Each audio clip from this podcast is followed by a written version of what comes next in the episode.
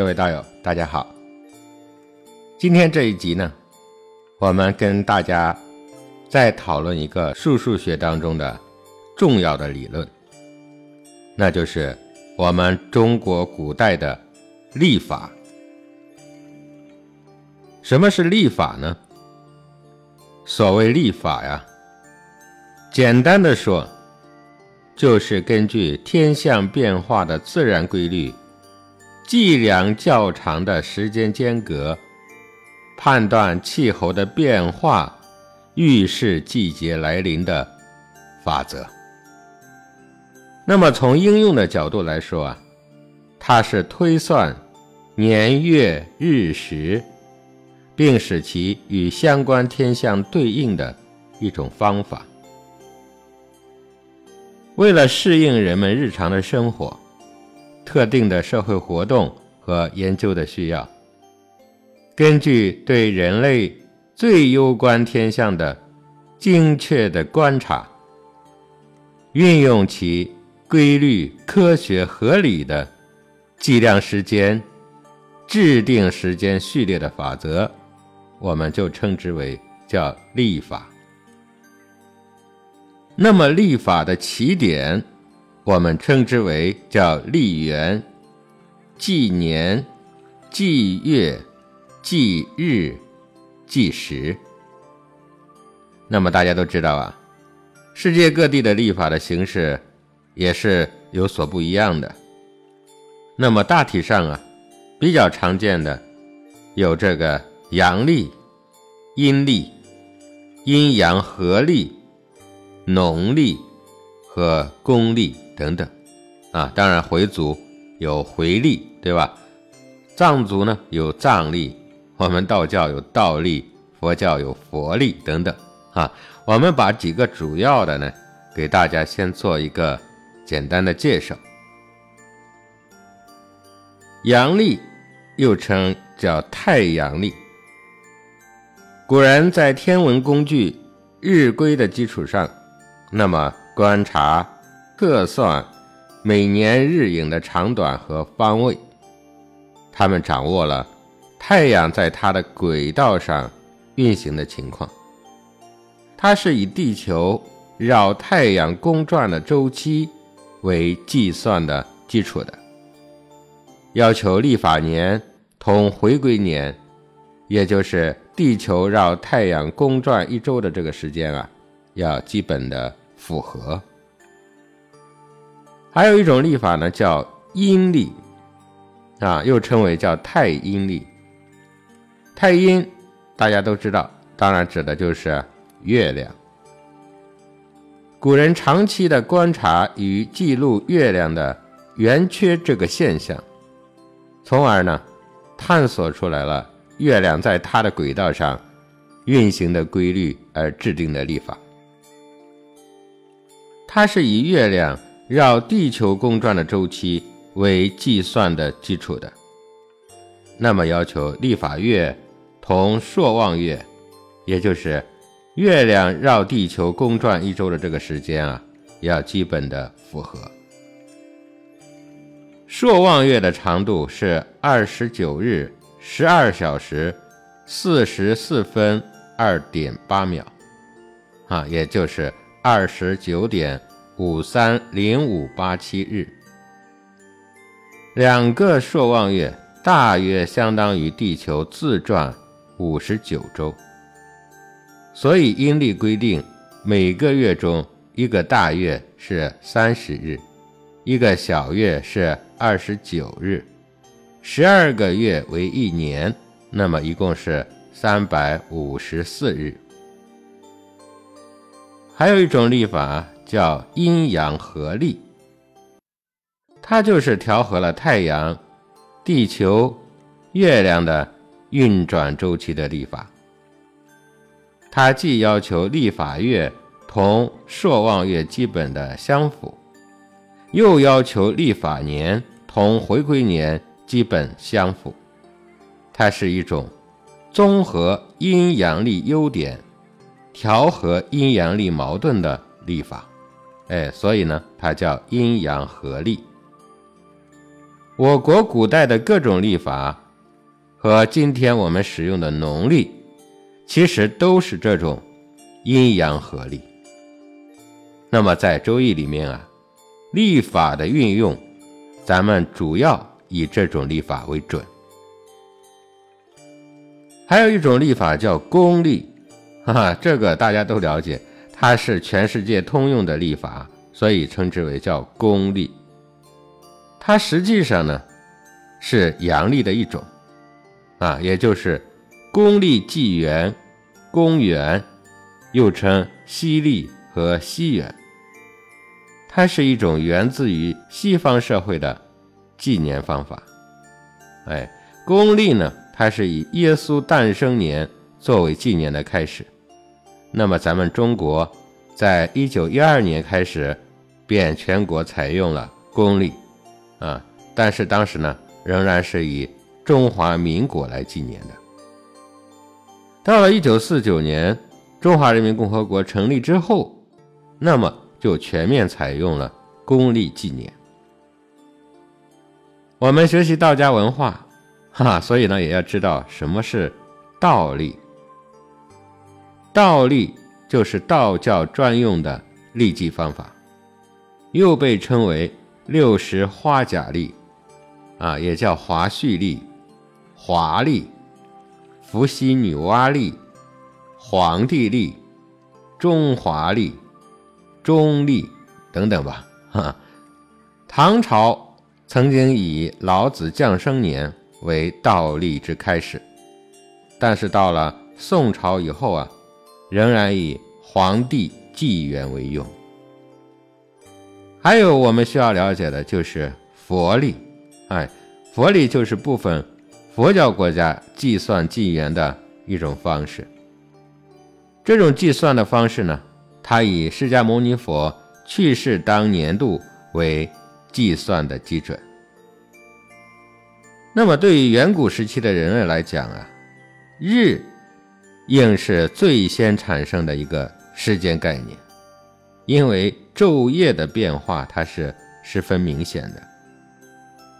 随后呢，自然就是月，啊，月相的变化也比较明显。古人可以轻易地观察出月相的变化周期，大约是二十九天左右。那么再接下来，便就是年，啊，一年四季的变化也很明显。先人们对一年这个概念的认识啊，可能还要早于对月的认识，因为四季的变化呀，直接关系到他们的食物的来源。但是要把一年的时间确定为三百六十五天左右。如果没有明确的一个参照物，就永远没有确定一月的天数那么容易了。啊，由此我们可以推断出来，人类历史上最早产生的历法应该是太阴历。古人在确定月相变化的周期之后，会发现大约是十二个月就是一年的周期，由此呢。创制了最初的太阴历，而后随着文明程度的提高，测出太阳的运转周期为三百六十五日左右，再按照太阴历的分月法，把一年分为了十二个月，由此呢，就创制出了太阳历。那么在中国呀，很多人把农历。都俗称为叫阴历，哈，不过这其实是完全错误的，因为中国农历并不是单纯的阴历，而是一种阴阳合历。既然我们说农历它不是阴历，那么我们首先来看看纯阴历它到底是什么样子的呢？在古代啊，人类需要一个确定的周期。来进行记录时间。然而，最直观的、准确的周期，那就是月亮的盈亏。所以，世界各国的古代历法不约而同的选择的都是阴历。顾名思义啊，所谓的阴历，就是以太阴星，也就是月亮的变化规律来定义时间。月亮盈亏的一个周期大约是二十九天半，而一个回归年的时间大概是三百六十五又四分之一天。这样的十二个月。就是三百五十四天半，那么它比一个回归年，咱们算一下，它少了大约是十一天。因为阴阳无法协调，所以大多数单纯的这个阴历啊，很早就被淘汰了，只剩下少数沿用至今。哎，你比方说这个伊斯兰教的回历，在回历当中。每年它要比阳历的一年啊少十一天，所以他们的新年是逐年提前的。哎，有时候是在冬天，有时候是在夏天，这样呢，三十三年为一个循环，也就是说，每三十三年它要比阳历多出来一年。他们一个七十岁的老人，那么在我们的历法当中。其实他是六十八岁。之所以可以使用这样的历法，也许是因为伊斯兰教人民生活的这个地区啊，并不是农耕区啊，跟这个有关系。一个农耕社会，它是很难使用这样的历法的。阴历不能指导农耕，这实在是一个太过于致命的一个缺点。所以呢。必须要改革。那么，在西方，人们使用的方法呢，是放弃通过月亮的朔望来进行祭月，而以一个回归年为一年，再把一年人为的划分为十二个月。那么，这个方法就是纯阳历，哎，也就是我们现在使用的公历的前身。叫罗马历，这种历法当中，月其实已经跟月亮完全不沾边了啊，它是人为的进行划分的。另外一种方法呢，就是找出一个回归年的天数和阴历十二个月的天数两者的最小公倍数，哎。这就是既不放弃直观的阴历，也不放弃可知冷暖的阳历，于是乎，中国的农历就诞生了。农历通过设置闰月来协调朔望月和回归年之间的关系，所以呢，我们设置了十九年七闰法，也就是每十九年设置七个闰月，这样呢，每十九年。阴阳历的年之间的差别就被消除的很小，啊，有多少差别呢？最终只剩下两个多小时。十九年七闰的中国颛顼历，早在春秋时期就已经有了记载了，距今是两千六百多年了。哎，咱们不得不佩服中国古代的这种计算能力啊。我国目前使用的农历，那么它也称之为叫夏历，或者叫阴历，啊，就是殷商的殷。那么大家至少从这个名字上来看，至少在上古时期，我国就有了较为完备的历法。那么根据出土的甲骨文和古代中国典籍的记载。现在阴阳合一的历法规则，一般认为它源自于殷商时期。在汉代之前，我国的历法都是以三百六十六天为一岁。在《尚书·尧典》中记载说：“期三百又六旬又六日，以闰月定四十成岁。”嗯。这就表示以三百六十六日为一个周期，设置闰月来固定四季，成为一岁。值闰月的这种方法，最晚也在春秋时期啊，古人就已经采用了十九年七闰法来设置闰月。到了秦汉以后，咱们的历法呢，逐渐的更加的精密。汉朝的时期开始，中国历法出现了一次大转折，啊，全国统一历法，编制了太初历。他将一个回归年的整数天定为三百六十五天，那么准确的数字呢？其实是三百六十五点二五天。之后又在太初历的基础上加入了二十四节气，这也是有史以来第一次将二十四节气编入历法，所以它意义重大。随后，中国历朝颁布的历法均与太初历大同小异，所以说。我国的农历，它是一种阴阳合历，而不是单纯的阴历。现在纯粹的阴历，那么只剩下伊斯兰历这一种了。那么大家知道，所有的历法都是用数字来表示年月日时的，但是农历不一样，它除了数字来表示历法之外，还用了天干地支。这些符号来进行表示，哎，这个就是我们古圣先贤的智慧之处啊。天干地支看上去是表示年月日时的一个符号，但是里面大有用处啊。哎，它并不仅仅是圣人们用来表示历法的一个符号而已，里面大有意义。我们今天呢？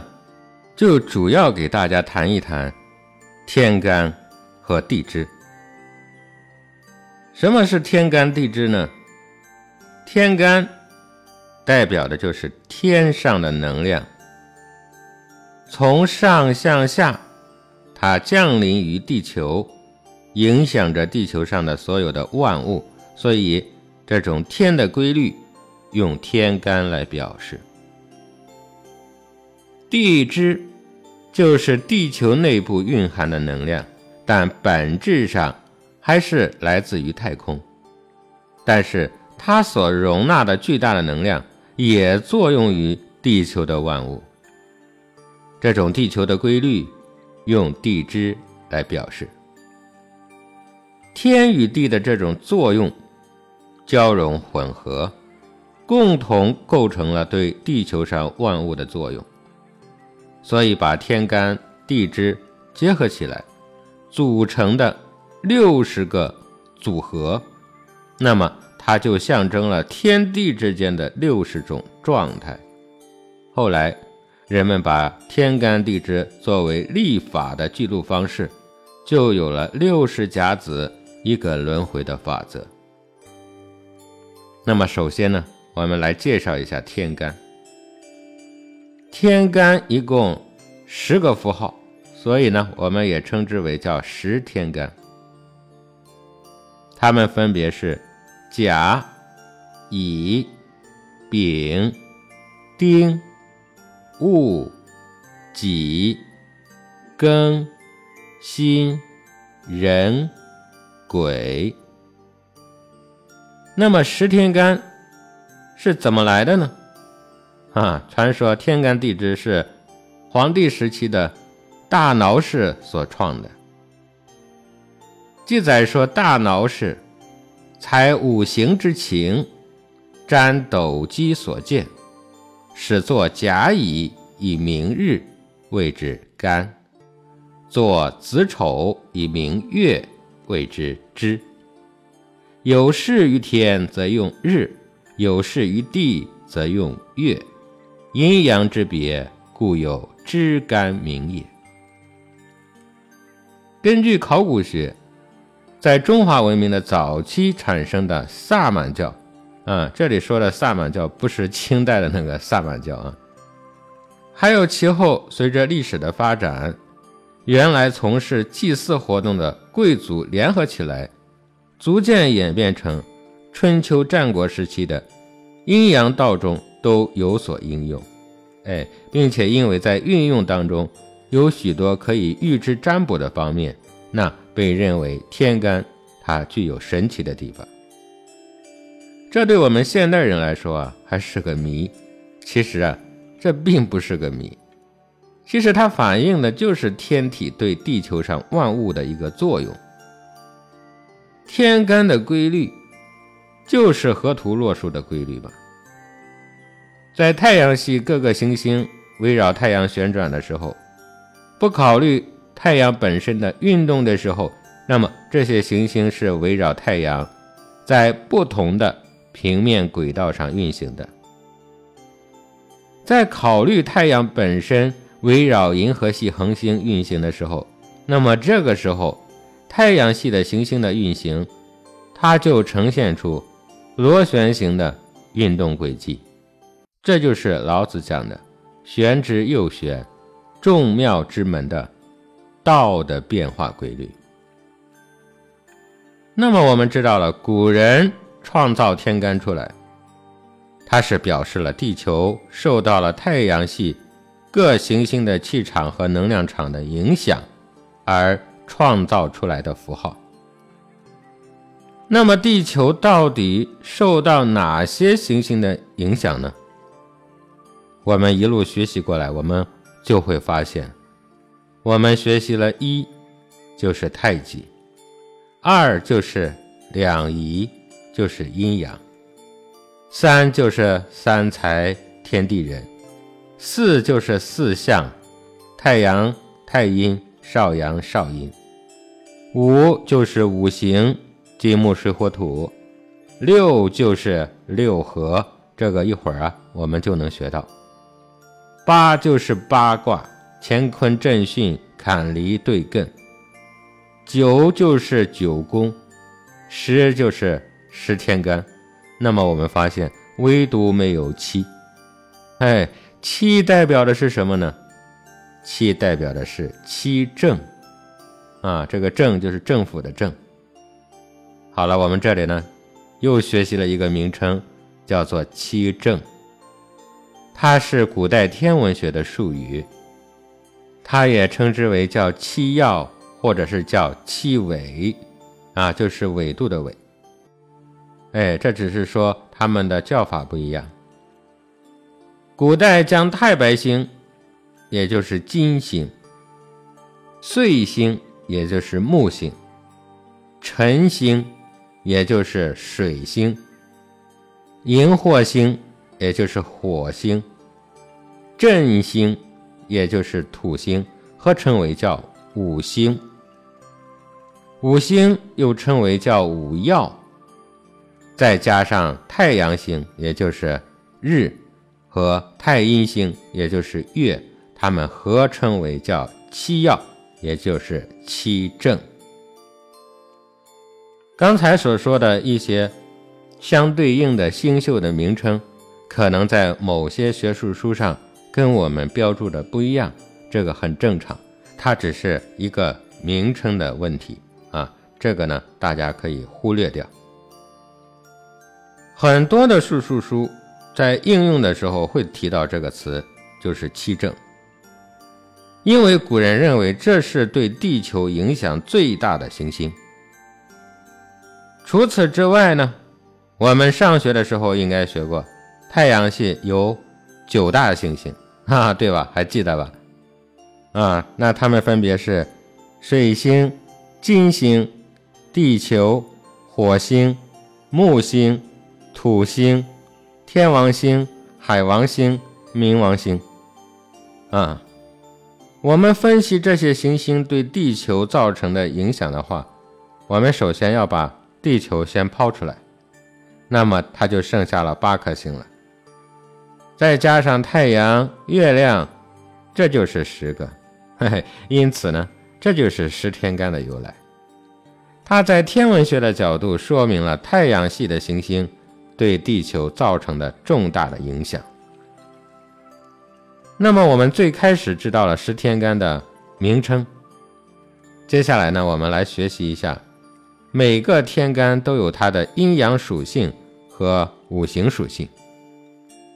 那么这个呢非常好记，我们把甲乙丙丁戊己庚辛壬癸按顺序从一到十排成一列，所有的奇数的都是阳。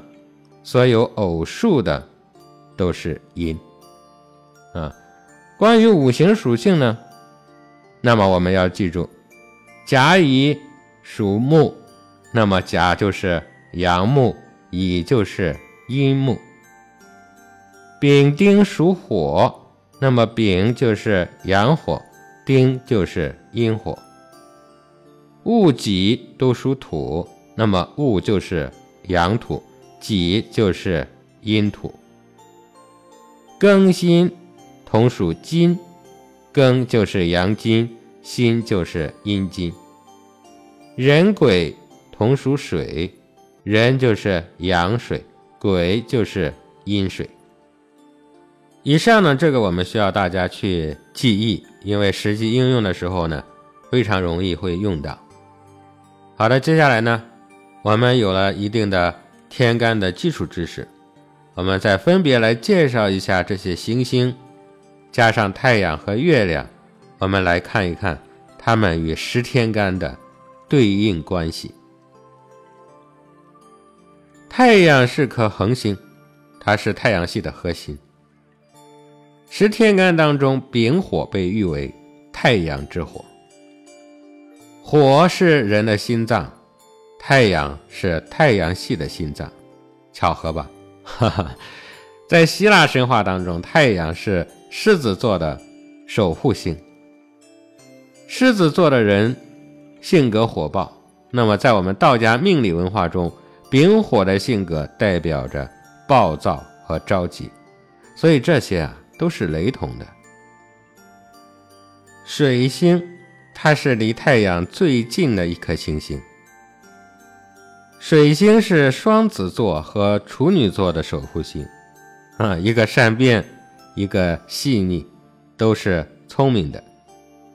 十天干当中，壬水的属性就是流动性的，主善变，所以呢，命理学认为壬水的人聪明也细腻，所以可以确定六十甲子当中的壬水就是太阳系中的水星。金星是居地球和水星之间的一个行星。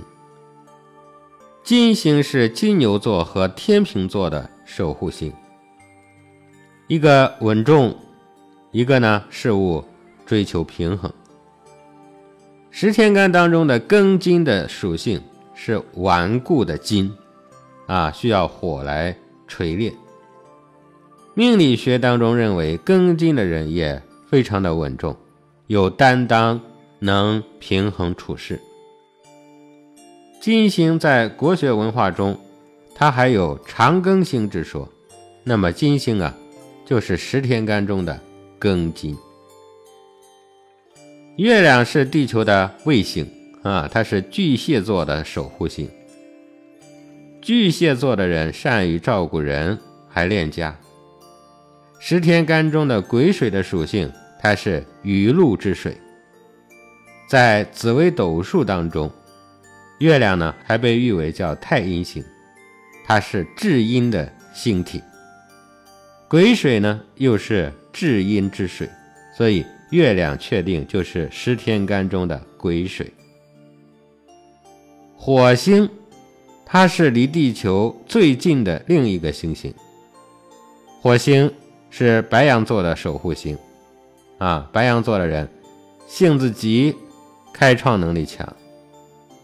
十天干当中的丁火的属性，它就像炉灯之火一样，外阳而内阴。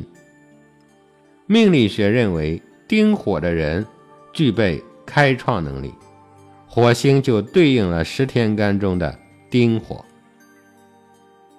木星的体积比太阳系全部行星的总和还要大。木星它是射手座的守护星。射手座的人真挚、诚实，处事呢极其有分寸。十天干中甲木，它的属性就是参天大树，是仁者的象征。命理学认为，甲木的人是仁者，是领袖，排在十天干之首，可见它对地球的影响程度之大。那么木星对应的是十天干中的甲木，土星，它的质量是地球的九十多倍。并且它拥有漂亮的光环。土星是摩羯座的守护星，摩羯座的人温和、固执，领导能力强啊，并且有责任心。十天干中戊土是大地之土，顽固的山石之土。命理学认为，戊土性格的人也具备了温和、固执、有责任心，适合做领导型的人才。所以，土星对应的是十天干中的戊土。天王星是土星后面的第一颗行星。天王星是水瓶座的守护星。水瓶座的人独立率真，有创造力，好奇、激进、德才兼备，它是友谊的象征。十天干当中乙木。它的属性就是花草之木，它繁荣昌盛。命理学认为，乙木的人对新鲜事物怀有好奇心，仁者有德行、有才华，所以天王星对应的就是十天干当中的乙木。海王星，它是太阳系边缘行星之一，它是拥有着神秘感的蓝色星球。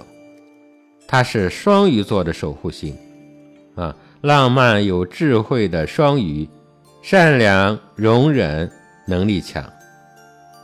十天干当中，辛金属性，它仿佛是金银首饰。命理学认为，辛金的人忍耐能力强，善良有智慧，所以呢也善变。海王星对应的就是十天干当中的。心金，冥王星是太阳系最外层的小行星，最近被更为卫星。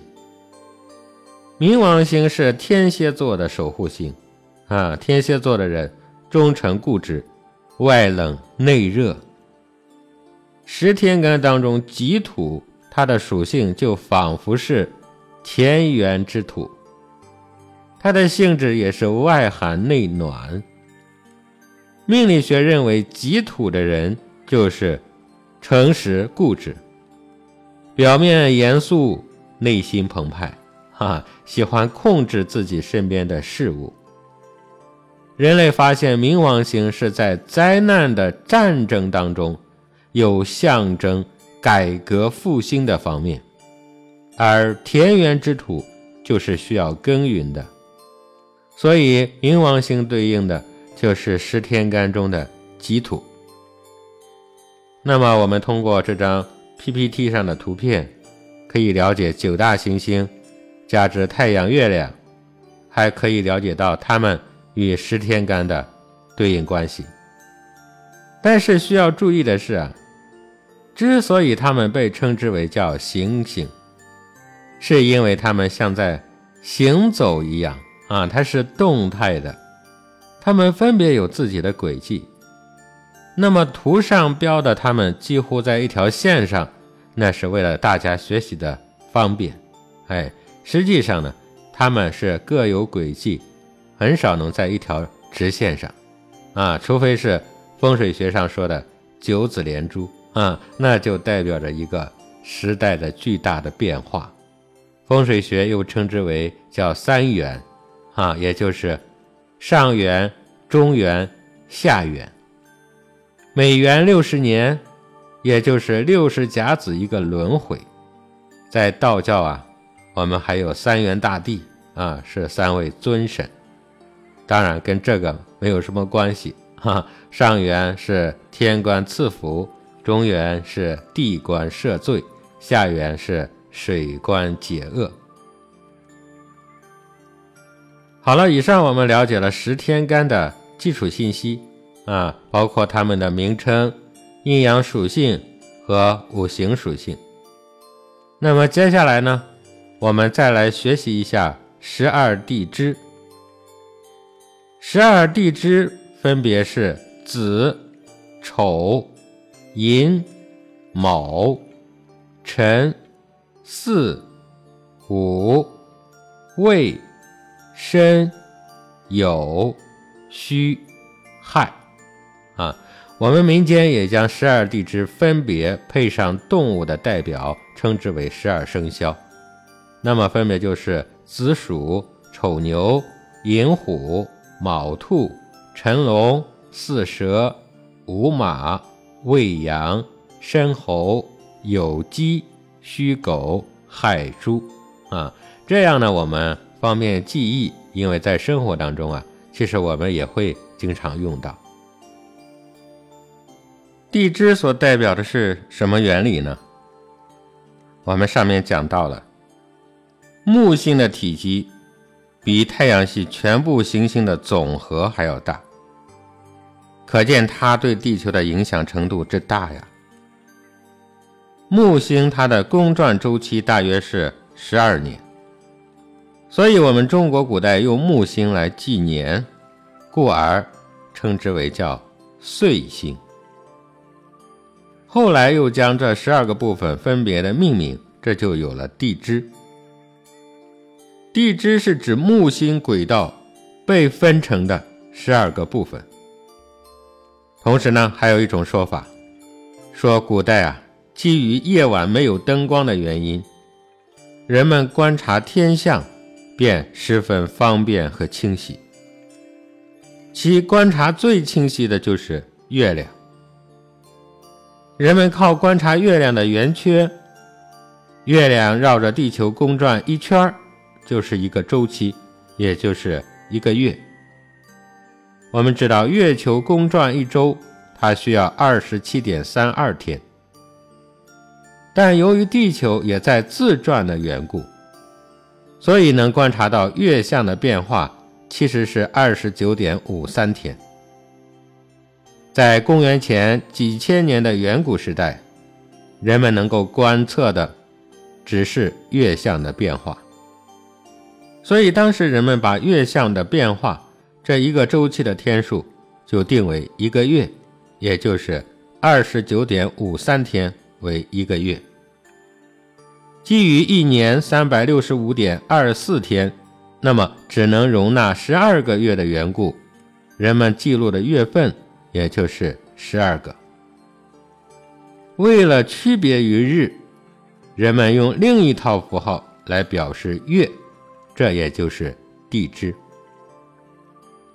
但是我们通过对历法的研究发现啊，古人设定月份。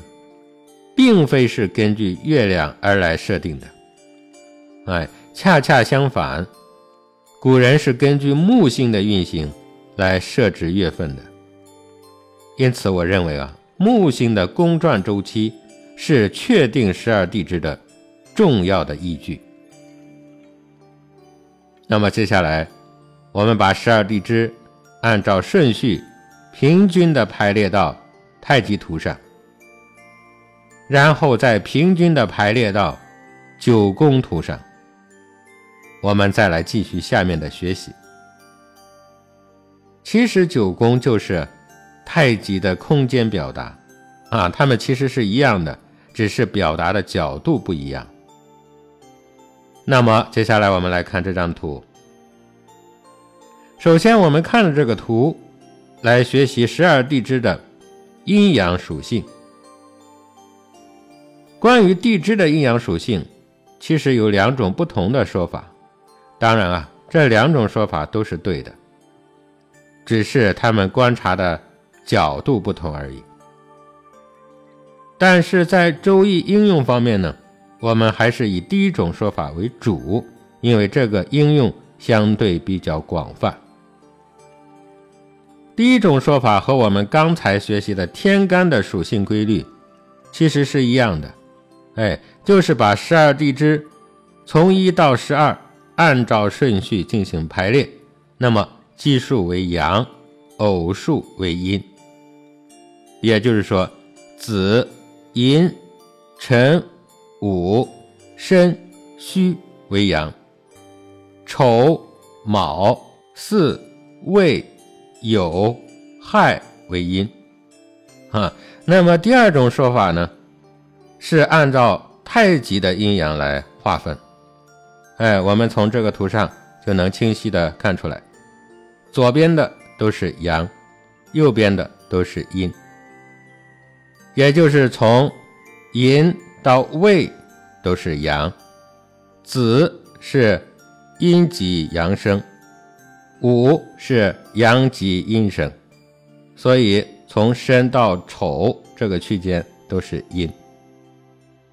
或者说，这是以四季来分阴阳的，啊，春夏为阳，秋冬为阴，也就是寅、卯、辰、巳、午。未为阳，申酉戌亥子丑为阴。但是这两种不同的分法相互矛盾吗？不矛盾啊？为什么呢？我们用四象的理论就可以知道了。它有一个阳中阳、阴中阳、阴中阴、阳中阴的问题。因此，他们之间是不矛盾的。但是，如果您不容易理解的话，那么您只要记住第一种分法就可以了。实用的话，还是要用第一种分法。那么第二点，我们来学习地支的五行属性。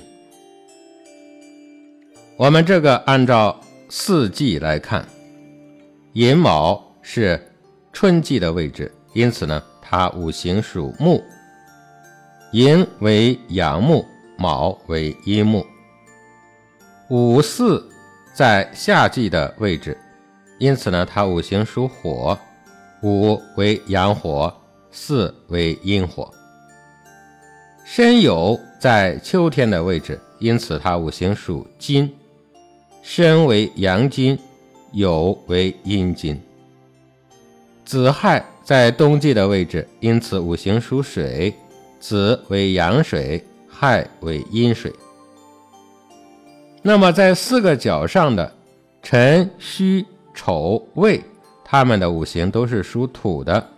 这个讲季节四象的时候，我们就讲过，季节之间啊有个过渡，因此啊这四个地支啊就是四季的过渡，我们叫四季或者叫季月。辰戌为阳土，丑未为阴土。那么第三点呢，我们来学习一下地支的方位啊，这个方面也有两种说法，也都是对的。第一种方法呢，以四象来分，按照我们刚刚学习过的，寅卯是春天的位置，那就是东方；巳午是夏天的位置。那就是南方，申酉是秋天的位置，那就是西方；亥子是冬天的位置，那就是北方；辰戌丑未在四个角，那么它分别代表四余，也就是东南方、西北方、东北方、西南方。第二种分法呢，就简单了啊，我们把十二地支套到九宫格里面。他们所在的位置就是他们的方位，哎，因为九宫它主要是代表地理的。我们从子开始看，子代表正北，丑和寅代表东北，卯代表正东，辰巳代表东南，午代表正南，未申代表西南。酉代表正西，戌亥代表西北。因为第一种分法是按照天文来的，第二种方法呢是从地理的角度来说的。方位那么它肯定属于地理的范畴。因此，第二种的规律是实用度比较高的。那么大家这里呢，记住第二种划分规律就可以了。第四点呢，我们来讲一下十二月见，也就是十二地支分别代表的十二个月份。所谓的这个见，就是开端的意思。正月见寅，啊，或者说正月也叫寅月。您查万年历，哎，所有的正月都叫寅。当然，这个月份它指的是农历。啊，不是公历。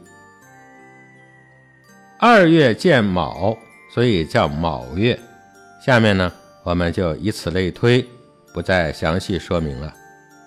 三月见辰，四月见巳，五月见午，六月见未，七月见申，八月见酉，九月见戌。十月见亥，十一月见子，十二月见丑，啊，那这个时候就有人问了，为什么正月不从子开始呢？啊，而是正月见寅呢？很简单，根据十二地支的位置，我们知道子月它是一阳出生，哎，还没有到立春呢，所以到了寅月才是。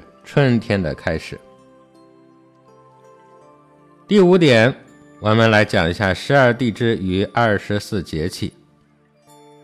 刚才说的十二月见，其实就是气候的问题嘛。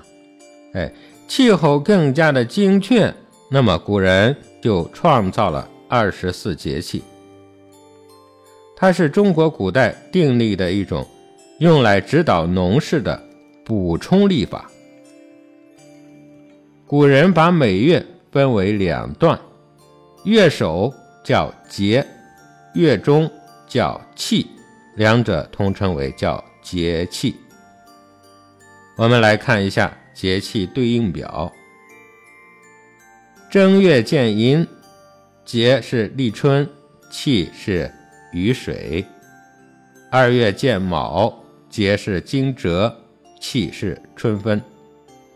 三月见辰，节是清明，气是谷雨；四月见巳，节是立夏，气是小满；五月见午，节是芒种，气是夏至；六月见未，节是小暑，气是大暑；七月见申，节是立秋，气是处暑。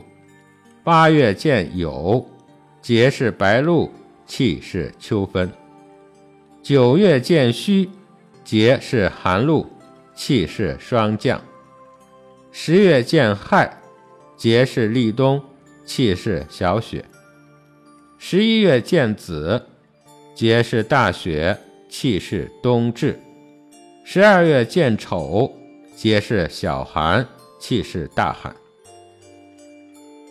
为什么要讲十二地支所代表的节气呢？那么大家只要记住十二地支代表十二个月不就行了吗？啊，这里有个问题，古代的历法祭月的方法呀，它是以节气为准的，啊，因为它更贴近农耕生活。所谓贴近农耕生活，其实说的就是在天成象，在地成形。而在地成型的具体时间，肯定是看地理气候的变化。因此呢，我们以节气为定月的标准。啊，比方说到了二月初一，我们说这就是二月了。但是如果此时还没有到惊蛰，通通都属于正月。啊，再比方说正月二十八，我们认为这个是正月了。但是如果它已经过了惊蛰了，那么古人就把这个定义为已经进入二月了。啊，这个希望大家能够理解。制定月份的归属以节气为准。所以因为这个小常识不明白，很多人在看自己八字的时候啊，明明是正月出生的，哎，为什么八字的月份却是卯月呢？这就是因为啊节气的原因。那么一年的开始呢，古人以第一个节气立春作为一年的开始。哈，这里要知道啊，这不是以正月初一作为一年的开始的。正月初一是新年，它是个节日，但是实际上，新的一年的开始是从立春那一天开始算起的。啊，这里还有个小故事。前几年的时候啊，我有一个客户啊，一对夫妻，他们结婚之后啊，就计划要孩子。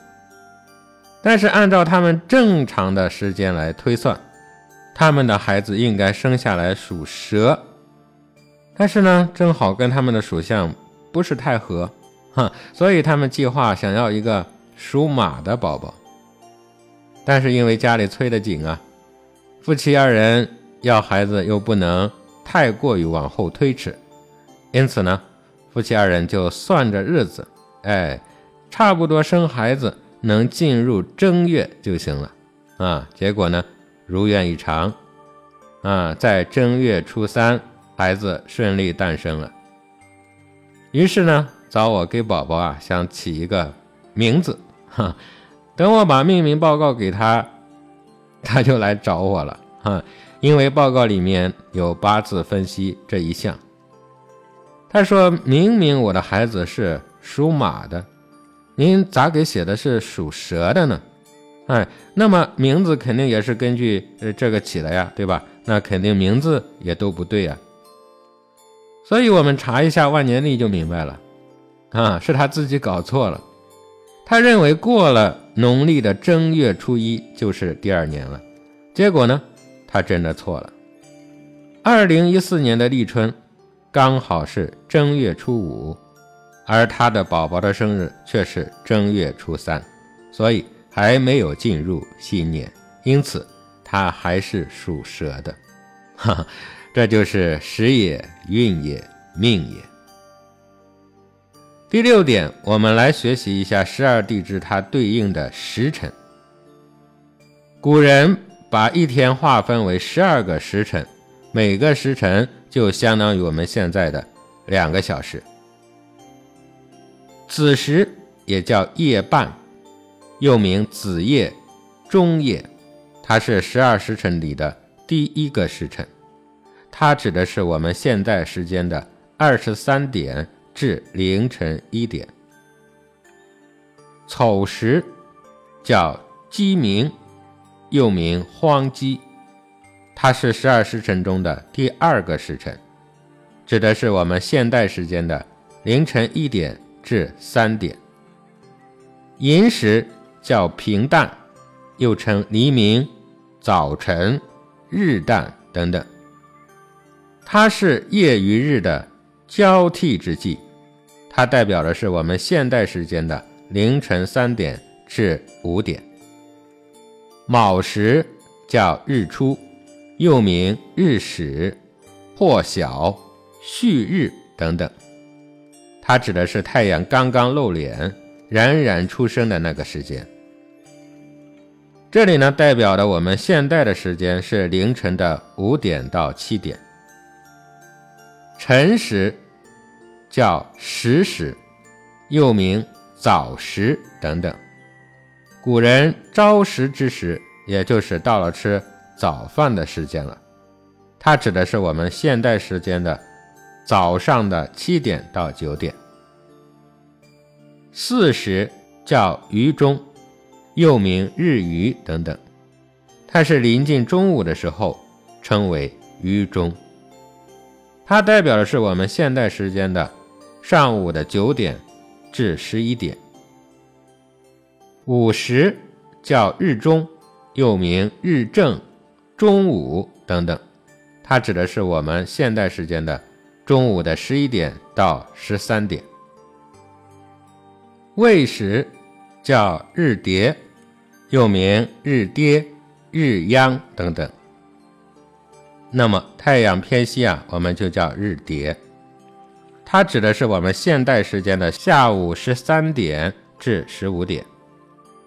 申时叫补时，又名日晡、西时等等，它指的是我们现代时间的下午十五点至十七点。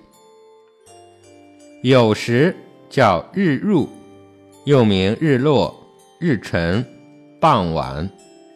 这个就代表太阳要落山的时候，它代表的是我们现代时辰的下午的十七点至十九点。戌时叫黄昏，又名日西、日暮、日晚等等。此时呢，太阳已落山，天将黑未黑，天地昏黄，万物朦胧，故称为黄昏。它指的是我们现代时间的晚上的十九点至二十一点。亥时叫人定，又名订婚等等。此时呢，夜色已深，人们已经停止活动，安歇睡眠了。人定，也就是人要入静入定了。它指的是我们现代时间的晚上的二十一点至二十三点。这里需要给大家说明的，和月份一样，古代的计时方法和我们现代不同。啊，我们现代人说过了二十四点就是第二天的开始了，古人是认为进入了子时就是第二天了。因为子为一阳出生，阳气从子时开始生发，所以它是一天的开始。也就是我们理解为过了晚上的二十三点，就算是第二天的子时了。这个在确定时辰的时候，大家一定得明白这个道理啊。比方说，这个人他是农历九月二十四日晚上二十三点三十分出生的，那么您认为还没有过二十四点，生日就应该是二十四日，那么这个是不对的。按照我们古代历法，二十三点三十分已经进入子时了，那么他的生日就应该是九月二十五日的子时，啊，这个是大家需要明白的一个小常识。月份以节气为准，时间以时辰为准。好了，以上呢，我们分别学习了十二地支的名称。以及它们的阴阳属性，还有五行属性。我们又来学习了十二地支所代表的属相、方位、月份、节气、时辰等等。前面呢，我们还学习了十天干的名称，以及十天干的阴阳属性和五行属性。今天给大家探讨的这些内容当中，除了节气，大家可以了解之外，我刚刚提到的其他的所有的项目，天干地支属性以及它所代表的各个方面，都是需要大家记住的，哎，并且要达到非常熟悉的程度。那么这样呢，为我们以后学习应用技术方面的课程打好基础，做好准备。嘿，那么好了，今天呢，我们就给大家分享到这里。欢迎大家收听道学在线周易数数学的课程。好的，各位道友，我们下集再会。